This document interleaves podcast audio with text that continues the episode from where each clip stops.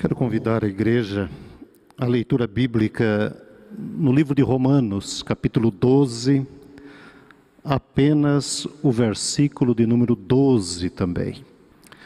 Regozijai-vos na esperança, sede pacientes na tribulação, na oração perseverantes.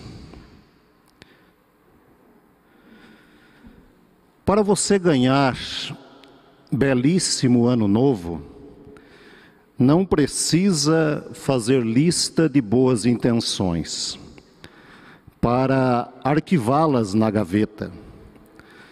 Não precisa chorar de arrependimento pelas besteiras consumadas, nem parvamente acreditar que, por decreto da esperança, a partir de janeiro, as coisas mudem e seja claridade, recompensa, justiça entre os homens e as nações, liberdade com cheiro e gosto de pão matinal, direitos respeitados, começando pelo direito augusto de viver.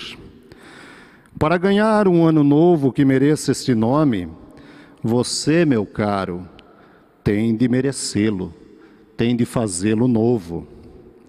Eu sei que não é fácil, mas tente, experimente, consciente.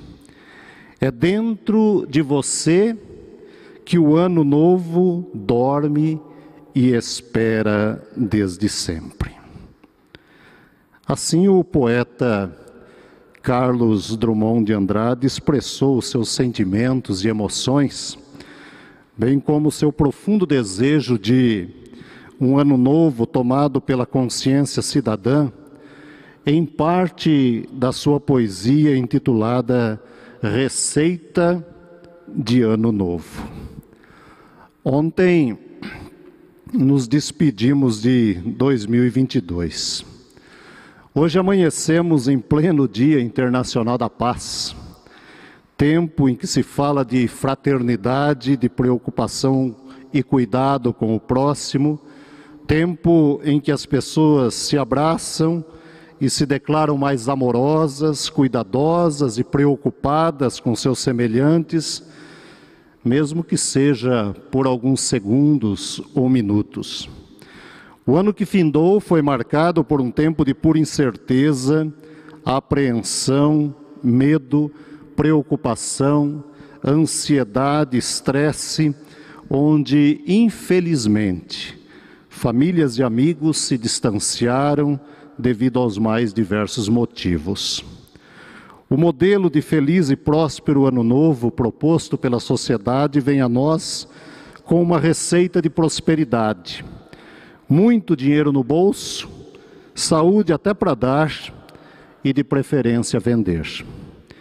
Infelizmente, sabemos que a ideia de um ano novo perfeito não é a realidade presente em toda a existência humana.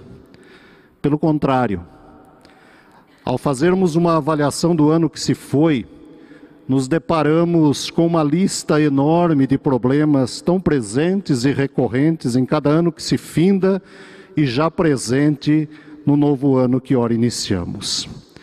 Nessa nossa lista, encontramos diante, nos encontramos diante de guerras, violências, doenças, perdas, luto, fome, enfim, incontáveis sofrimentos pelos quais passa a humanidade. Na lista para o novo ano, colocamos nossas perspectivas e desejos na esperança de que o bem sempre prevaleça sobre o mal. É o desejo de alguém por um emprego, o desejo de um jovem pela vitória no vestibular, o desejo pela recuperação da saúde, seja sua ou de alguém querido, amores desejados, casamentos programados, compra de algum, de algum bem e assim por diante. Fazemos os nossos planos e expomos os nossos desejos. Infelizmente, Pesquisas mostram que nos dez primeiros dias do ano que se inicia, a maioria das pessoas já se esqueceu ou abandonou muitos dos seus projetos para o novo ano. E isso se dá devido aos mais diversos fatores. Alguns deles estão relacionados às decepções enfrentadas logo nos primeiros dias do novo ano. Assim, voltamos ao texto bíblico escolhido para o início da nossa caminhada. O versículo lido nos convida à percepção de um caminhar em esperança no cumprimento dos nossos compromissos em relação à vida e principalmente em relação a Deus. Este é o tema das mensagens deste mês: compromissos e esperança. Falamos da relação entre o ato de assumir o compromisso com a vida, com as pessoas e com Deus, sabendo depositar toda a nossa esperança no Senhor e Criador de todas as coisas. O texto lido nos fala de inúmeras virtudes que devem ser cultivadas pelos filhos, pelas filhas de Deus. Esta lista está presente entre os versículos 9 e 21 do texto do capítulo lido. Contudo, esse primeiro domingo fiquemos apenas com o versículo 12. Ele nos basta e nos oferece uma rica e profunda oportunidade de reflexão sobre como viver cumprindo os nossos compromissos, sempre com os corações esperançosos. Uma outra tradução desse versículo nos convida a pensar da seguinte maneira: regozijai-vos na esperança, perseverai na tribulação e sede assíduos na oração. Olhemos cada uma destas virtudes relacionadas pelo apóstolo Paulo. Regozijai-vos na esperança. A Bíblia, a Bíblia é o livro da esperança. De Gênesis ao Apocalipse, a mensagem bíblica nos convida a olhar para o futuro. Portanto, esperança no sentido bíblico significa não ter não possuir, ser carente de algo, estar de mãos vazias. Quem espera algo, espera porque ainda não chegou, na certeza de que o próprio Deus é quem prepara o nosso futuro. Quem tem esperança, espera porque ainda não possui aquilo que está esperando. Por isso, quem tem tudo, não tem em que ou em quem esperar. A esperança aqui traz a ideia de um olhar para o futuro, futuro este preparado pelo próprio Deus. Na chegada do reino de Deus, afirmamos que há salvação para o mundo em meio a tantas desgraças e falta de paz. Declaramos publicamente nossa fé no Alfa e no Ômega. Isso fazemos em esperança. E o que é mais impressionante, o apóstolo nos convida a pensar na ideia da esperança com regozijo.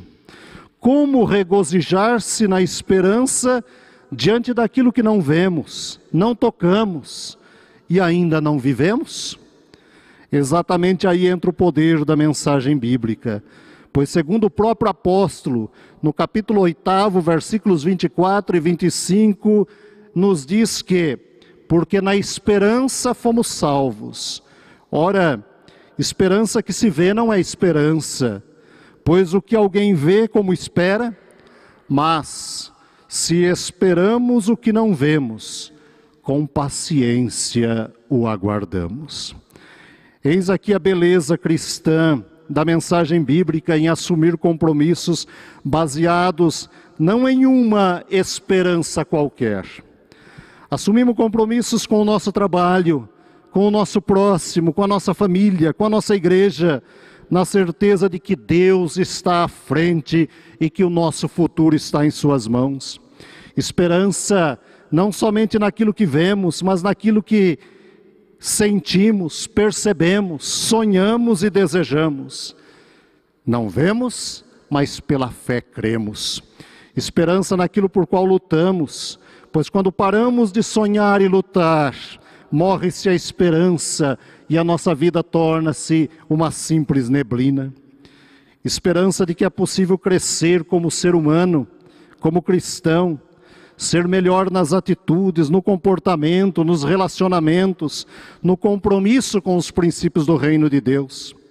Esperança de que é possível crescer como família cristã, oferecendo ao mundo exemplos concretos de como se viver em paz em uma sociedade manchada pelo pecado.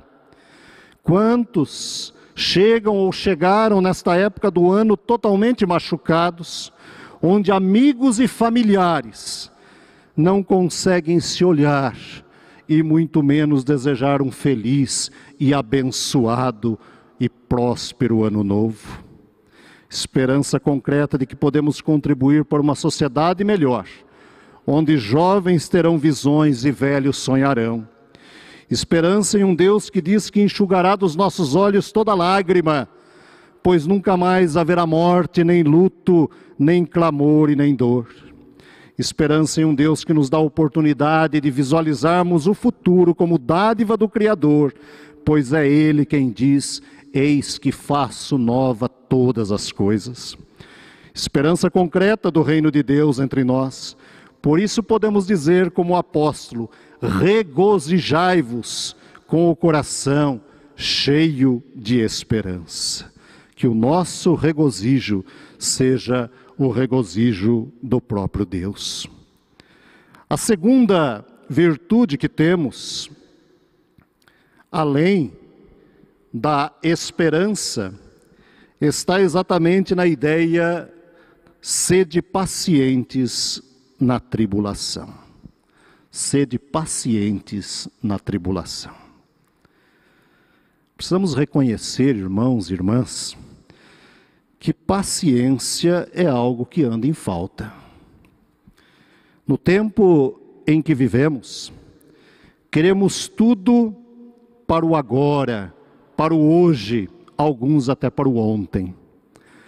Estamos na era do imediatismo tornamos-nos escravos do próprio Cronos criado, esse tempo cronológico, físico, esse tempo opressor. Parece que a vida precisa acontecer na velocidade da internet e de boa qualidade. Mas o que paciência tem a ver a partir da leitura bíblica? Aqui encontramos algo de profunda inspiração. Biblicamente, Paciência tem o sentido de permanecer, manter-se firme, sobreviver, perseverar, esperar. Em algumas traduções da Bíblia, a palavra paciência está diretamente ligada à palavra perseverança. Aliás, perseverança é um tema central em toda a história da igreja cristã. Quando estudamos os escritos bíblicos e o contexto das igrejas do primeiro século, há um convite expresso para pacientemente a igreja perseverar na fé. Paulo escreve a sua carta aos cristãos que vivem sob o olhar do Império Romano. Havia um desafio de proclamar a Cristo como Senhor diante do imperador, diante das arenas do tempo de César. O sofrimento era marca cristã do primeiro século. As tribulações eram inevitáveis, porém, na opinião do apóstolo, não insuperáveis. Perseverar pacientemente era a palavra-chave para a vitória sobre as tribulações. A mensagem bíblica sobre paciência e perseverança nos convida a pensar na profunda ideia da falência de um mundo sem Deus.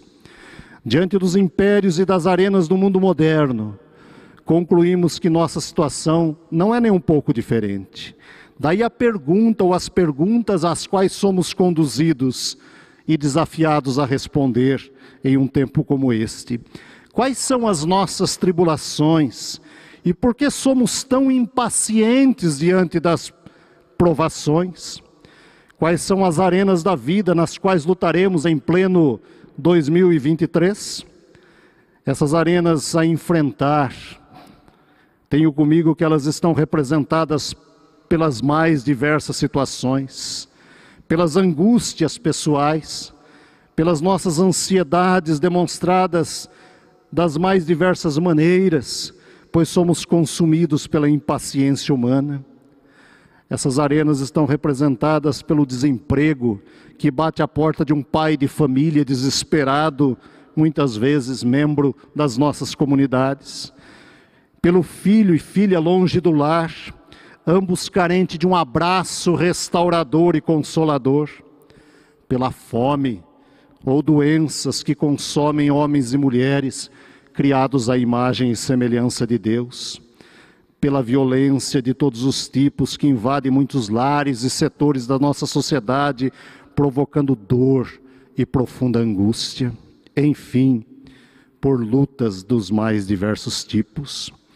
Diante daquilo que o mundo nos reserva, Deus pede que em 2023 continuemos com paciência, perseverantes em meio às tribulações, pois Ele é Deus conosco. Precisamos confessar que muitas vezes confiamos muito mais no nosso cronos, ou seja, em nosso tempo, nas nossas programações, nos nossos desejos, do que no Kairos divino, que derrama a sua bênção no tempo e na quantidade perfeitos. Precisamos confessar, como humanos criados à semelhança e à imagem de Deus, que necessitamos reconhecer nossa constante impaciência nos enfrentamentos de novos desafios e ao encarar os palcos que a vida nos reserva. O texto bíblico nos convida ao iniciarmos um novo ano, a um repensar em tantas atitudes impacientes que somente alimentam as nossas tribulações. Pedimos a bênção e temos dificuldades em administrá-la quando os primeiros desafios chegam. Desejamos o progresso, porém sofremos com os novos passos que precisamos dar. Quantos pais não chegaram ao final de 2022 impacientes com os seus filhos? Quantos filhos não tiveram paciência com seus velhos pais? Quantos casais, devido à impaciência em ouvir e dialogar, destruíram suas promessas de amor. Enfim, quantas famílias, através de gestos e atitudes, somente aumentaram as suas tribulações. Lembremos sempre que paciência é fruto do Espírito, e como fruto deve ser cultivado para alimentar vidas que estão ao nosso redor. Portanto, continuemos confiando em Sua graça, em Seu amor em sua manifestação, em sua providência, em sua soberania. Pois a nossa própria existência e a existência da igreja são demonstrações reais do controle de Deus e sua constante assistência em meio às nossas tribulações. E aí chegamos ao terceiro item, ou a terceira indicação do apóstolo sede assíduos na oração. Aqui chegamos ao ponto fundamental da nossa vida espiritual: o cultivo de uma vida de oração. O apóstolo termina, determina aos seus leitores, mais uma vez e de forma imperativa, a importância da prática da oração. Não há como ser cristão sem possuir uma vida disciplinada de oração.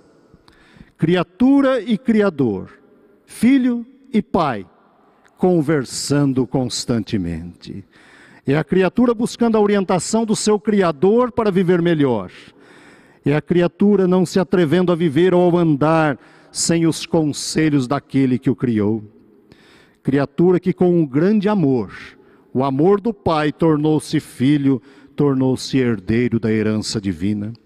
Sem diálogo entre pai e filho, não há como cumprir devidamente os nossos compromissos assumidos, pois a esperança se vai.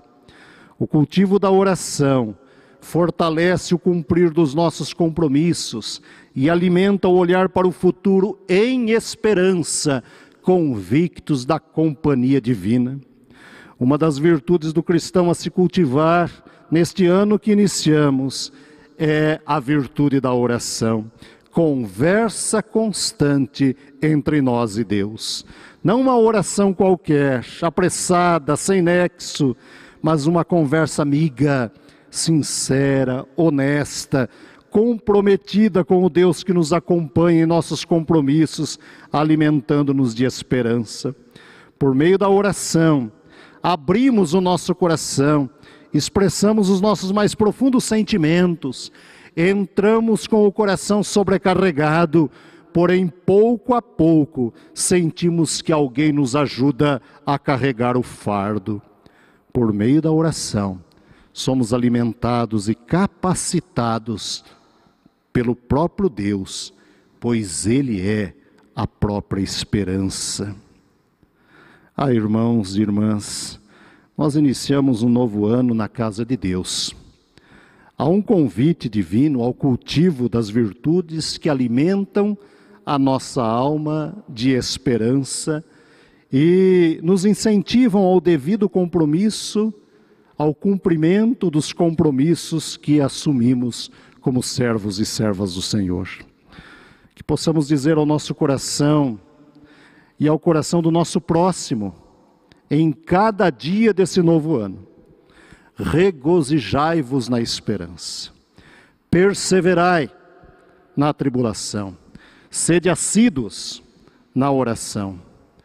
O poeta citado no início dessa reflexão termina sua poesia dizendo: Eu sei que não é fácil, mas tente, experimente consciente. É dentro de você que o ano novo dorme e espera desde sempre. Para nós cristãos, esse ano novo somente terá sentido dentro de cada um de nós, se o vivermos sob o cuidado e a orientação do Criador. Que Deus nos abençoe e nos ilumine, para que, como servos, como servas do Senhor, possamos cumprir fielmente os nossos compromissos com alegria e gratidão, tomados por um coração cheio de esperança na certeza do cuidado e da proteção do Criador.